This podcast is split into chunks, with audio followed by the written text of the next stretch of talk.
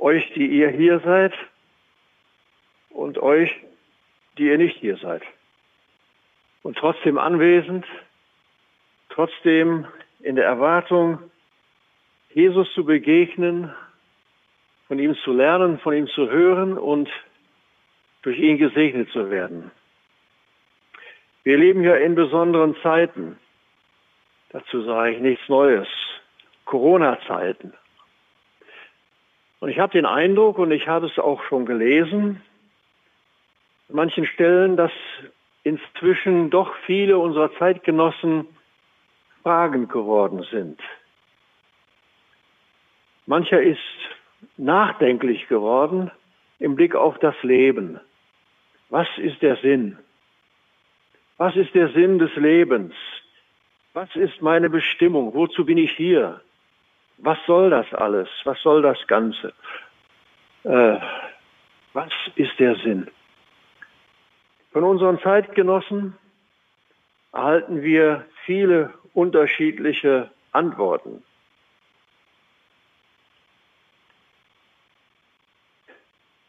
Eine interessante Antwort bekam ich vor einigen Jahren. Ich weiß schon gar nicht mehr, von wem das war. Der sagte, die Bestimmung des Mannes ist, oder der Sinn des Lebens für den Mann ist, ein Kind zu zeugen, einen Baum zu pflanzen und ein Buch zu schreiben. So. Das soll der Sinn des Lebens sein. Ich habe gedacht, das ist ziemlich recht willkürlich herausgesucht sucht. Es gibt ja noch viele andere Dinge, die man tun kann und muss und soll und darf. Was ist der Sinn? Wieder andere sagen, nein, Anerkennung von Menschen, Karriere machen, Status, sozialer Status oder Besitz, Geld, Eigentum. Das sind die Dinge, Dafür lebe ich, das brauche ich, dafür kämpfe ich, dafür setze ich mich ein. Vor einigen Jahren in Brasilien hatte ich ein Gespräch mit einem jungen Mann, der sagte mir im Blick darauf, für mich ist der Sinn des Lebens, dass ich eines Tages ein eigenes Haus habe, ein eigenes Auto in der Garage stehen habe und eine glückliche Familie. Das ist für mich der Sinn des Lebens. Dafür kämpfe ich. Nun ja. Wir Christen äh, interessieren uns für das, was Gott dazu sagt, oder? Was sagt Gott denn dazu? Was ist die Bestimmung unseres Lebens? Was ist der Sinn des Lebens? Wir haben das gerade in dem biblischen Text äh, gelesen und gehört. Das Ziel Gottes mit unserem Leben ist die Verherrlichung Gottes. Dazu sind wir da. Dazu hat uns Gott geschaffen. Aber wie geht das? Dass wir etwas sein können zum Lob seiner Herrlichkeit, schreibt der Apostel Paulus übrigens im Epheserbrief, Kapitel 1. Ja. Äh, dass wir etwas sein können zum Lob seiner Herrlichkeit. Da fragt man sich natürlich sofort als Christ, was dient denn dem Lob Gottes? Was dient denn der Herrlichkeit Gottes, dem Preis Gottes, dem Lobpreis Gottes? Wir denken natürlich in erster Linie sofort an Singen. Wenn wir zusammenkommen und singen und Lobpreislieder und Anbetungslieder singen, äh, ich mag das sehr. Echt, ich mag das sehr. Aber das kann doch nicht alles sein. Wenn wir uns im normalen Gottesdienst, wenn die Zeiten wieder normal werden, gell, und wir uns wieder ganz normal versammeln können, das Haus voll ist, dann singen wir gerne. Ne? Wie lange singen wir? 15 Minuten? 20 Minuten?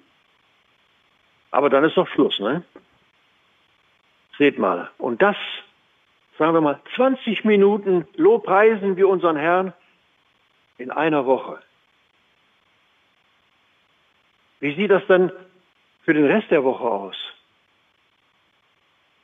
Gottes Wort sagt, unser ganzes Leben soll dienen dem Lobpreis und der Verherrlichung Gottes. Nicht nur die zehn Minuten, die Viertelstunde, die 20 Minuten hier im Gottesdienst, wenn wir singen. Unser ganzes Leben soll dazu dienen. Ich habe darüber nachgedacht. Ich habe erkannt, es gibt zwei Phasen in unserem Leben oder zwei Erlebnisse oder ja, zwei Phasen vielleicht besser gesagt, die dazu dienen, dass unser Leben ihn preist, ihn verherrlicht.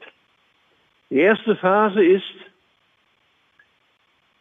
die Erfahrung unserer Bekehrung. Wenn wir uns zu Jesus Christus bekehren,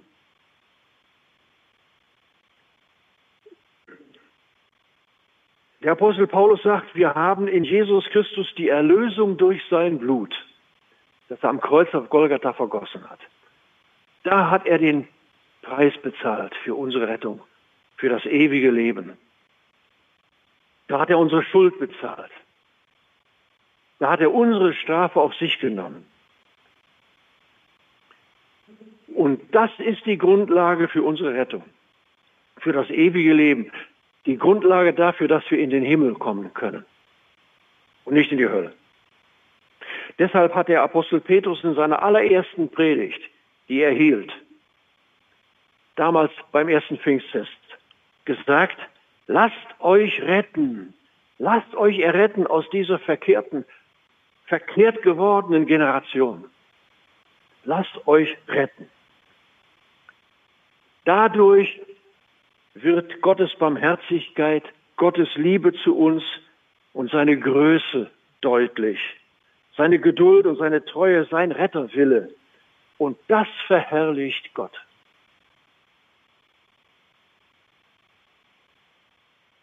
Bei unserer Bekehrung, wenn sie richtig war, dann haben wir Folgendes getan. Wir haben bei unserer Bekehrung Jesus erkannt und das, was er ist und was er uns bedeutet. Der Sohn Gottes, der uns mit seinem Opfer am Kreuz erlöst und gerettet hat. Und dann haben wir ihn angenommen, ihn anerkannt und angenommen und aufgenommen und gebeten, in unser Leben hereinzukommen. Er sagt hier einmal, sieh, ich stehe vor deiner Tür und klopfe an. Wenn jemand meine Stimme hört und die Tür aufmacht, zu dem komme ich rein. Und das haben wir erkannt und getan. Dadurch, indem wir Jesus eingeladen haben, in unser Leben, unser Herz zu kommen, wurden wir zu Kindern Gottes gemacht.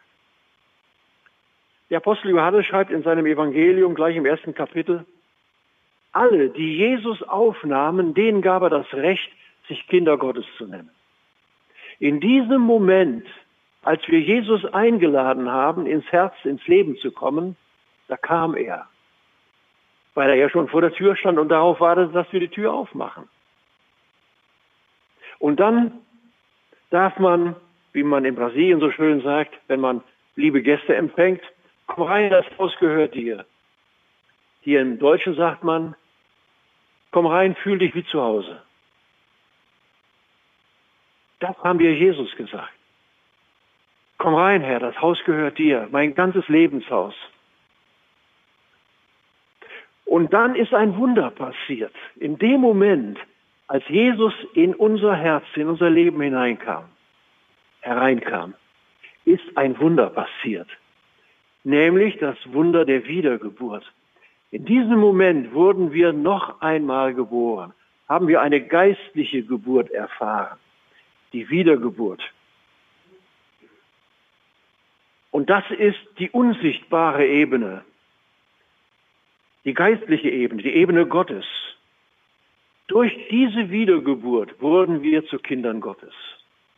Bis dahin waren wir Kreaturen, waren wir Geschöpfe Gottes. In dem Moment der Wiedergeburt wurden wir zu Kindern Gottes. Vorher waren wir es nicht. Erst ab dem Moment sind wir Kinder Gottes. So kann der Apostel Johannes in seinem ersten Brief schreiben, wir sind jetzt Kinder Gottes. Wir sind jetzt Kinder Gottes durch die Wiedergeburt. Und zwar vollkommen gemachte Kinder Gottes. Der Hebräerbrief schreibt, durch ein Opfer hat er die vollendet, die noch geheiligt werden. Wir sind vollkommene Kinder Gottes, wie bei einer menschlichen Geburt. Da wird ein Baby geboren und alle staunen. Ein richtig kleines Menschlein. Alles dran. Der Kopf, die Gliedmaßen, der Mund, die Augen, die Ohren, die Organe, das Gehirn, alles ist schon da. Es ist ganz klein, aber ist schon ein fertiges kleines Menschlein. So geht es bei der Wiedergeburt, bei der geistlichen Wiedergeburt. Da werden wir Kinder Gottes. Fertig. Wenn wir in dem Moment oder kurz danach gestorben wären, dann wären wir direkt zu Jesus ins Paradies gekommen. Es hätte uns nichts gefehlt.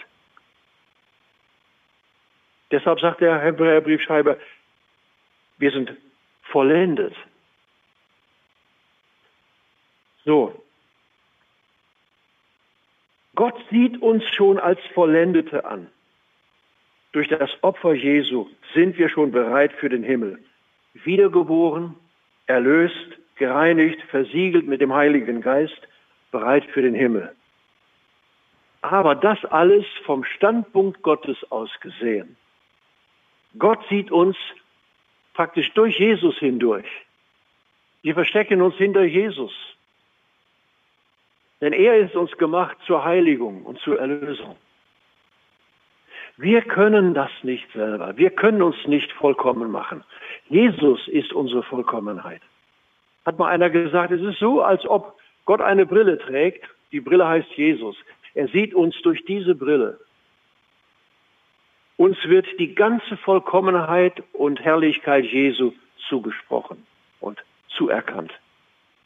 Durch Jesus sind wir vollkommen gemacht.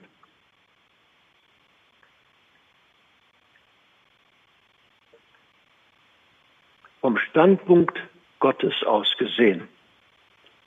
Wenn ich mich betrachte, kann ich das nicht sagen. Ich sehe noch so viel Macken noch so viel Unvollkommenheit, noch Sünde.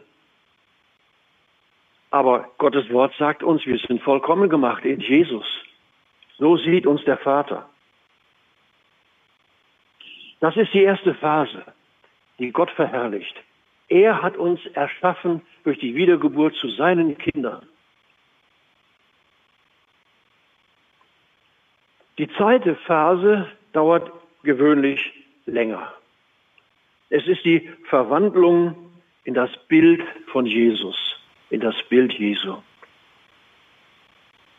Im ersten Mosebuch, Kapitel 1, lesen wir, wie Gott Menschen geschaffen hat. Und da heißt es, er schuf den Menschen zu seinem Bilde, zum Bilde Gottes schuf er ihn. Also wurden die Menschen damals Ebenbilder Gottes. Aber dann passierte der Sündenfall. Und dadurch wurde die Ebenbildlichkeit Gottes in den Menschen zerstört.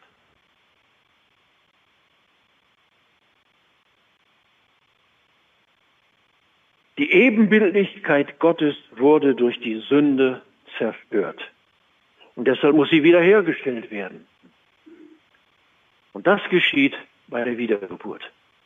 Aber eins nach dem anderen. Manche, auch Kollegen von mir, habe ich schon gehört, predigen gehört, die sagten, alle Menschen sind Ebenbilder Gottes. Adam und Eva, als sie geschaffen wurden, die waren, kind, die waren Ebenbilder Gottes. Aber die Sünde hat sie zerstört, die Ebenbildlichkeit. Eine Geschichte kann das vielleicht verdeutlichen. Der frühere Jugendpfarrer Wilhelm Busch schreibt in einem seiner Bücher, dass er eines Tages Besuch von einem Bettler bekam, Der Bettler klopfte und wollte Geld natürlich. Aber Wilhelm Busch war ein Praktiker, der hat ihn erstmal reingebeten, reinzukommen und dann hat er ihm einen Teller Suppe vorgesetzt. Hatte schon mal was zum Essen gehabt. Und äh, der Bettler, Bettler setzte sich also hin, löffelte seine Suppe. Und in dieser Zeit hatte Wilhelm Busch Gelegenheit, ihn zu beobachten. Und er guckte sich ihn an, sein Gesicht. Und er war erschrocken über sein Aussehen. Nicht über die Klamotten, die der Bettler anhatte, sondern das Gesicht. Wilhelm Busch schreibt, total verwüstet, das Gesicht von diesem Bettler. Und als er sich verabschiedete und wieder rausging, da konnte Busch nicht an sich halten und rief ihm hinterher, Mann, Sie sollten ein Ebenbild Gottes sein, aber was hat die Sünde aus Ihnen gemacht? Der Bettler drehte sich erschrocken um und verließ fluchtartig das Haus. Einige Jahre später hatte Wilhelm Busch an einer, bei, einem, bei einem Event zu predigen, war es eine Evangelisation oder ein Kongress, wir wissen es nicht mehr. Jedenfalls, er hatte dort zu predigen und nach, dem, nach der Versammlung äh, gingen die Leute langsam nach Hause und er stand auch vorne mit einigen Freunden zusammen da und unterhielten sich. Da kommt ein wohl situierter Herr auf ihn zu, Anzug, Krawatte und begrüßt Wilhelm Busch und sagt, Herr Pfarrer, kennen Sie mich noch? Entschuldigung, aber ich, ich kenne Sie nicht. Da sagte dieser Mann, ich bin der Bettler. dem Sie damals den Teller Suppe gegeben haben. Wissen Sie noch? Und dann haben Sie mir einen, einen Satz nachgerufen, den habe ich nie wieder vergessen. Der ist mir nie wieder aus dem, aus dem Sinn gegangen. Der hat mich verfolgt. Den konnte ich nie vergessen. Mann, Sie sollten ein Ebenbild Gottes sein. Aber was hat die Sünde aus Ihnen gemacht? Das ging so lange, bis ich mich zu Jesus bekehrt habe. Und seitdem bin ich ein neuer Mensch. Ich habe einen Beruf, habe eine Arbeit, habe eine Familie. Und Wilhelm Busch schreibt dann in seinem ja tatsächlich, ich hätte den Mann auf der Straße niemals wiedererkannt. So eine große Veränderung sah man in seinem Gesicht. Der Apostel Paulus schreibt, ist jemand in Christus, dann ist er eine neue Kreatur. Das Alte ist vergangen, Neues ist geworden. Und im Römerbrief Kapitel 8 schreibt der Apostel Paulus, er hat uns dazu bestimmt und auserwählt, dass wir gleich sein sollten dem Bild seines Sohnes. Wenn wir ja alle schon Ebenbilder Gottes wären, dann brauchte er uns nicht extra nochmal auszuwählen, um nach dem Bild seines Sohnes zu werden. Dann wären wir das ja schon. Aber wie gesagt, das ist durch die Sünde zerstört worden. Jeder Mensch ohne Jesus ist nicht mehr Gottes Ebenbild. Das ist kaputt gemacht worden. Deshalb muss es erneuert werden. Der Apostel Paulus schreibt im Korintherbrief, im ersten Korintherbrief Kapitel 15, so wie wir getragen haben das Bild des irdischen Menschen, so werden wir auch das Bild des himmlischen Menschen tragen. Er meinte das natürlich auf die Ewigkeit bezogen, auf den Himmel, wie wir dann sein werden, wenn wir im Himmel sind, nämlich so wie die Engel. Wir werden dann geistliche Körper haben, keine menschlichen aus, aus Fleisch und Blut, sondern Körper haben, wie Engel sie haben. Aber das gilt auch für dieses Leben schon. Gott sieht uns schon als seine Kinder. Nicht mehr Kreaturen, sondern Kinder verwandelt in sein Bild. Durch die Wiedergeburt wird die Ebenbildlichkeit Gottes wiederhergestellt.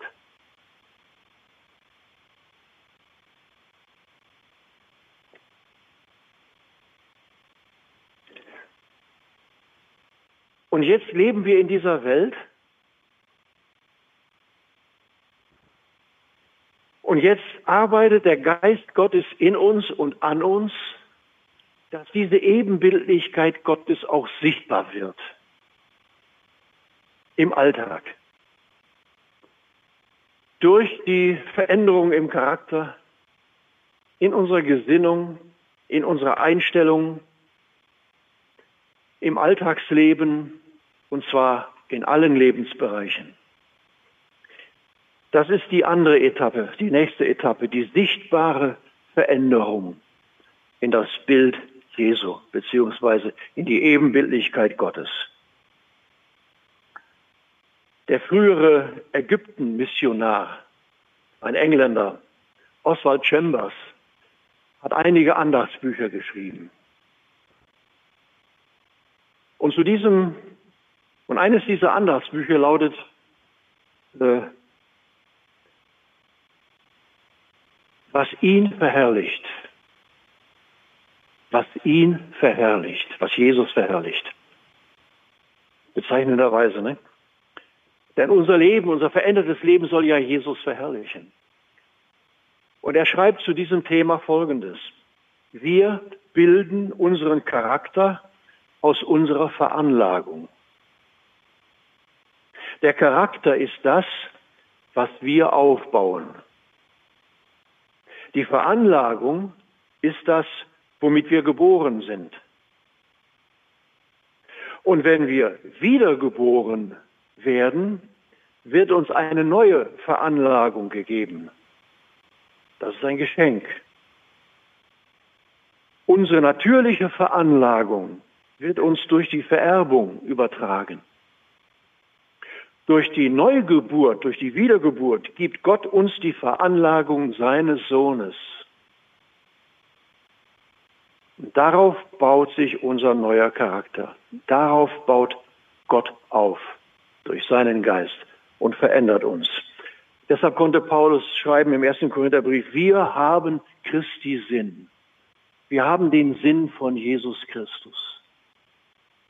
Nicht mehr denken wir, sehen wir, beurteilen wir die Dinge, wie die Welt das sieht, wie Menschen ohne Gott das sehen, sondern wir haben die Gesinnung, den Sinn von Christus. Wir sehen alles mit Gottes Augen.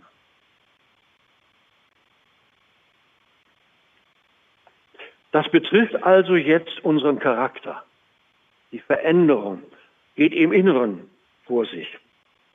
Unsere Gesinnung verändert sich. Unsere Sichtweise, unsere Denkweise hat sich geändert. Durch Jesus, der in uns wohnt, durch den Geist Gottes, der in uns wohnt. Wir sehen alles mit den Augen Gottes.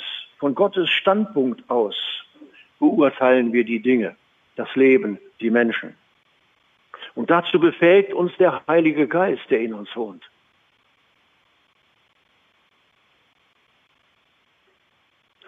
Die Veränderung in unserem Leben, sodass wir das eben wieder, dass das Ebenbild Gottes wieder sichtbar wird bei uns, betrifft aber auch unser Seelenleben, unsere Gefühlswelt, nicht nur unseren Kopf.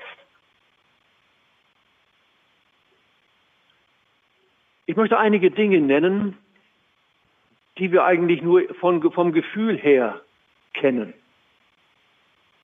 Freude, Freude an Jesus, Liebe zu ihm und den Nächsten, Frieden im Herzen, Güte und Barmherzigkeit, Empathie. Ne? Das sind Dinge, die wir vom Gefühl her erleben und nicht nur vom Kopf dass unser Kopf uns sagt, okay, jetzt musst du lieb sein. Okay, jetzt musst du Freude haben. Jetzt musst du dich freuen. So, ne? Das geht nicht.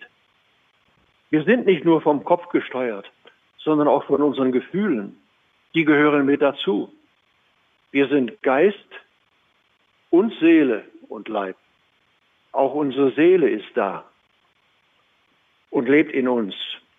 Es geht also auch um unser Gefühlsleben, damit wir nicht verkopft werden, so kalt und distanziert und geschäftsmäßig leben, sondern dass wir ein echtes Gefühl für Jesus entwickeln.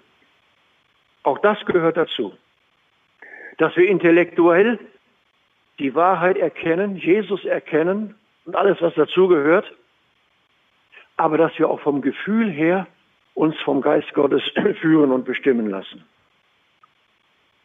Ich habe manchmal ein ganz komisches Gefühl, wenn ich manche Leute, manche liebe Christen beten höre und ich merke, da wird was abgespult. So kalt, so unpersönlich, so distanziert. Das ist schade. Äh, wir sind nicht nur Kopfchristen, wir sind auch Herzenschristen. Und das ganz besonders. Unser Gefühlsleben ist dabei. Und auch dort spielt sich ganz viel ab. Und bestimmt dann auch viel, viele Dinge in unserem alltäglichen Verhalten, wie wir leben im Alltag. Dann kommen wir zu einigen praktischen Dingen. Die Verwandlung in das Bild Jesu oder in die Ebenbildlichkeit Gottes, die geschieht nicht im luftleeren Raum in der Theorie, sondern in der Praxis. Alle Lebensbereiche will der Geist Gottes verändern. Hat meiner so gesagt, wir wollen jetzt das sein, was wir in Gottes Augen schon geworden sind.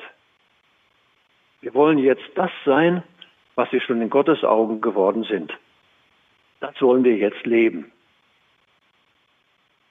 Ich möchte einige Dinge nennen, nur stichpunktartig. Zum Beispiel der ganze Bereich der Ehrlichkeit. Gegen den Betrug, gegen die Lüge, gegen die Falschheit. Einer hat mal gesagt, Christen lügen nicht. Da ist was Wahres dran. Wenn Jesus, der die Wahrheit in Person ist, in dir lebt, dann kannst du nicht lügen, mit Lügen umgehen. Das geht nicht, das passt nicht zusammen. Oder der ganze Bereich der Sexualität.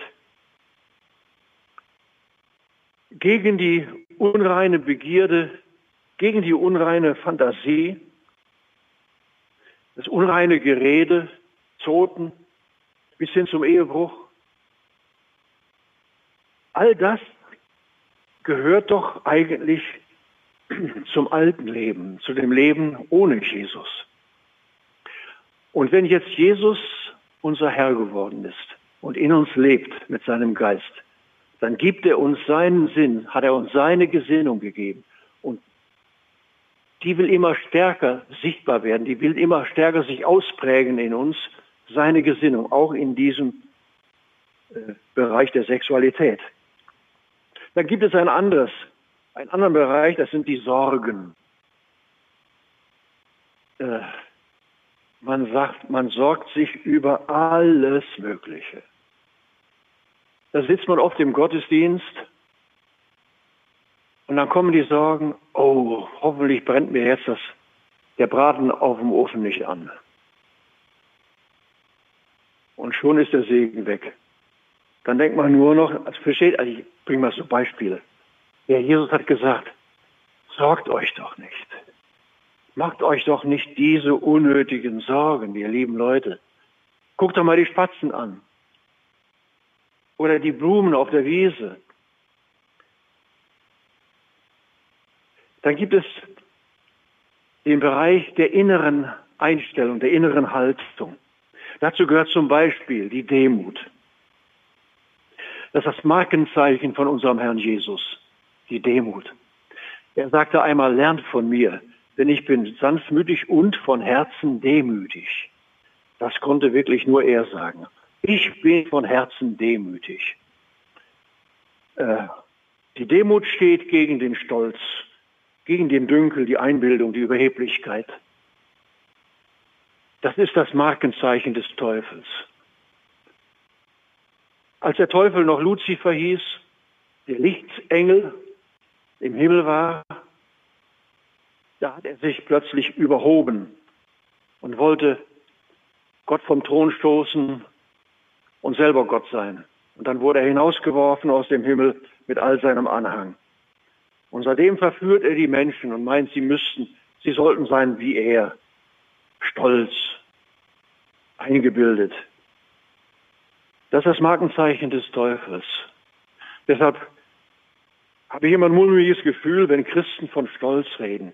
Sie sind stolz auf das, was sie geleistet haben, stolz auf ihre Kinder, stolz auf ihre Enkel. Ich weiß nicht, auf was noch stolz. Ich habe das, das Wort aus meinem Wortschatz für mich persönlich verbannt.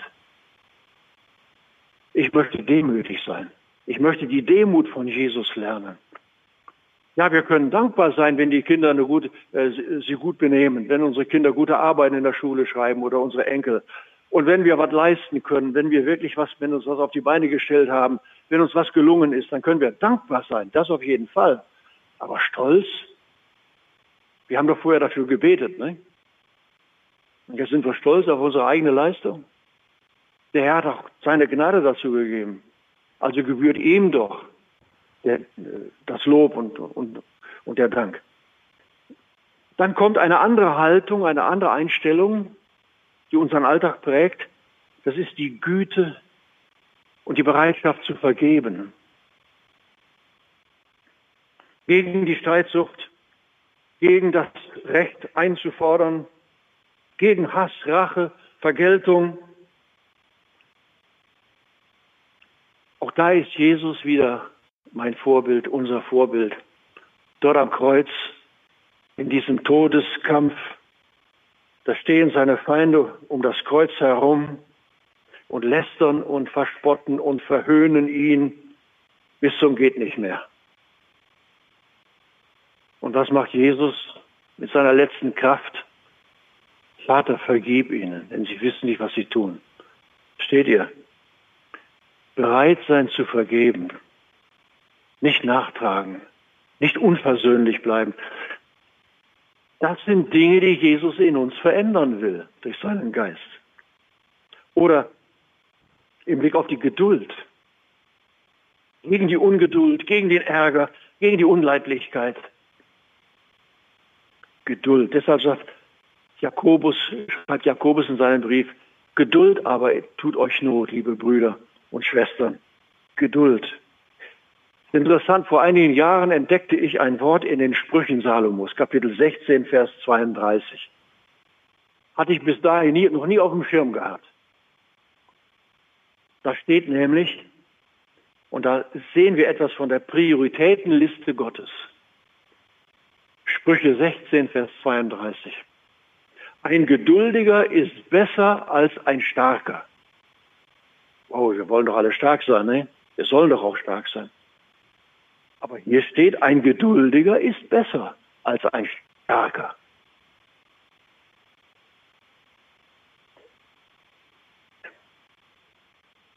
Wenn uns der Geist Gottes an diese Dinge erinnert, dann wollen wir darauf eingehen. Dann ehren wir unseren Herrn. Menschen werden durch unsere Verwandlung auf Jesus hingewiesen. Und somit tragen wir dazu bei, dass unser Leben etwas ist zur Verherrlichung Gottes. Noch kurz eine Zusammenfassung. Die Rückverwandlung in die Ebenbildlichkeit Gottes geschieht in zwei Etappen. Erstens durch die Wiedergeburt, wie bei der Geburt eines Kindes ist es ein einmaliger Vorgang. Und dann in der zweiten Etappe die Verwandlung, die allmähliche, langsame Verwandlung in das Bild Jesu. Da ist unser Geist mit betroffen, unsere Seele. Diese Verwandlung habe ich mir sagen lassen, auch schon mal gelesen. Diese Umwandlung oder totale Veränderung, die kann wirklich ganz schnell sofort passieren. Ich habe Berichte gelesen von Menschen, die haben sich bekehrt, die wurden von einem Moment zum anderen schlagartig anders. Ihr ganzes Leben war sofort umgekrempelt. Die standen auf und waren total verändert.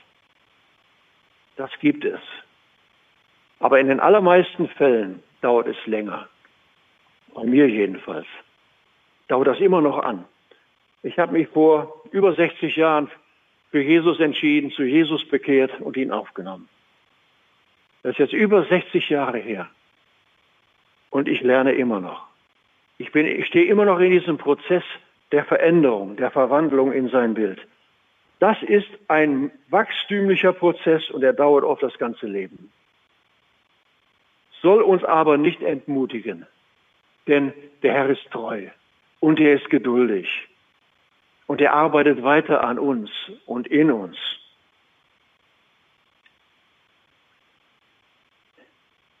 Es geht jetzt darum, dass wir, so hat das mal einer ausgedrückt, den 500-Euro-Schein der Wiedergeburt in kleine Münze des alltäglichen Lebens, der kleinen Veränderungen unseres Lebens um eingewechselt wird. Dass dieser 500-Euro-Schein eingewechselt, eingewechselt wird in kleine Münze des alltäglichen Lebens, der kleinen Veränderungen, der kleinen Schritte. Das größte Hindernis dabei ist unser eigenes Ego. Die Bibel nennt das Fleisch. Es ist unsere alte menschliche Natur, die sich dagegen wehrt. Die wehrt sich gegen jede Veränderung und Verwandlung.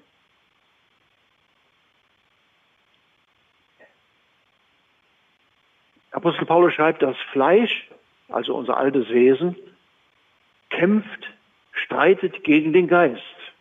Der Geist Gottes in uns. Das Fleisch, unser altes Wesen, will das nicht. Ist ja ein Verbündeter des Teufels.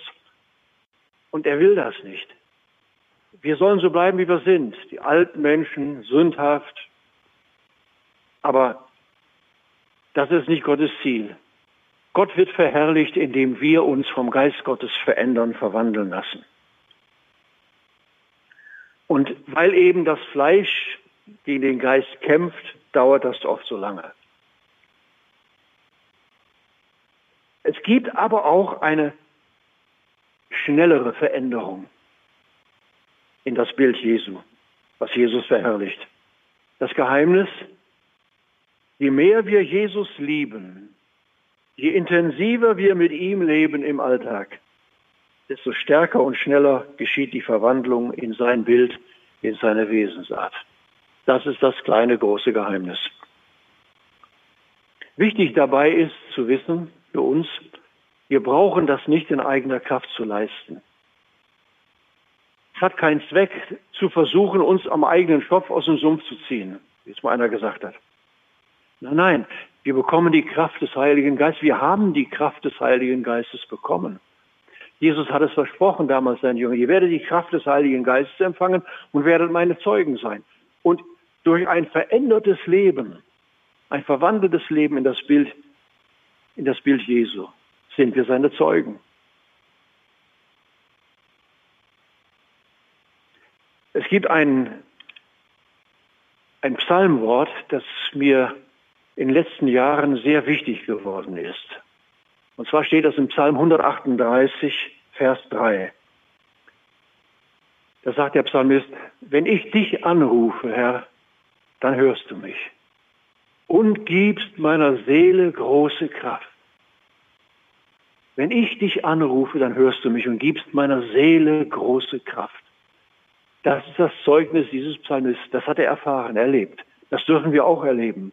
Er gibt uns große Kraft, gibt unserer Seele große Kraft, damit wir etwas sein können zur Verherrlichung seines Namens. Er schafft das, aber wir müssen uns ihm öffnen. Wir müssen das wollen. Wir müssen sagen, Herr, ja, wirke du in mir und durch mich. Verändere mich, Herr. Ich möchte so sein wie du. Bitte, verlier nicht den Mut mit mir, hilf mir. Und lass mich etwas sein, lass mein Leben etwas sein zu deiner Ehre, zu deiner Verherrlichung. Das ist Gottes Ziel mit uns. Das ist der Sinn des Lebens. Nicht Besitztum, nicht ein Baum pflanzen oder ein Buch schreiben oder Kinder zeugen, sondern dass unser Leben etwas ausstrahlt, das ihn verherrlicht. Und noch etwas ganz zum Schluss, ein allerletztes Persönliches. Ihr Lieben, ich habe das jetzt nicht hier von oben herab gesagt. Ich, sag, ich sage das zuallererst mir selber. Ich möchte etwas sein, etwas werden, immer mehr zur Verherrlichung Gottes. Lasst uns beten. Hab Dank, lieber Herr, dass du uns erschaffen hast. Und du hast uns erschaffen zu deinem Bild. Lieber Herr, wir sind entsetzt und traurig, dass dein Bild in uns durch die Sünde verloren gegangen ist, zerstört wurde. Aber wir danken dir, Herr, von ganzem Herzen, dass du gekommen bist und veränderst uns jetzt wieder und erneuerst dein Bild in uns. Wir danken dir, lieber Herr, dass du unserem Sinn, unserem Leben so einen Sinn gegeben hast, dass wir jetzt für dich leben dürfen, zu deiner Ehre, zur Verherrlichung deines Namens, dass du uns gebrauchen kannst in dieser Welt. Herr, wir danken dir dass für dieses Vorrecht, dass wir das erkennen dürfen, dass du es uns gezeigt hast und dass du jetzt mit uns gehst und uns an uns arbeitest und uns veränderst. Ach Herr, wir bitten dich, hilf uns, dass das auch wirklich unser Herzenswunsch wird, dich zu verherrlichen, dir zu dienen und dich zu ehren. Hab Dank, Herr, dass du uns die Kraft dazu gibst. Amen.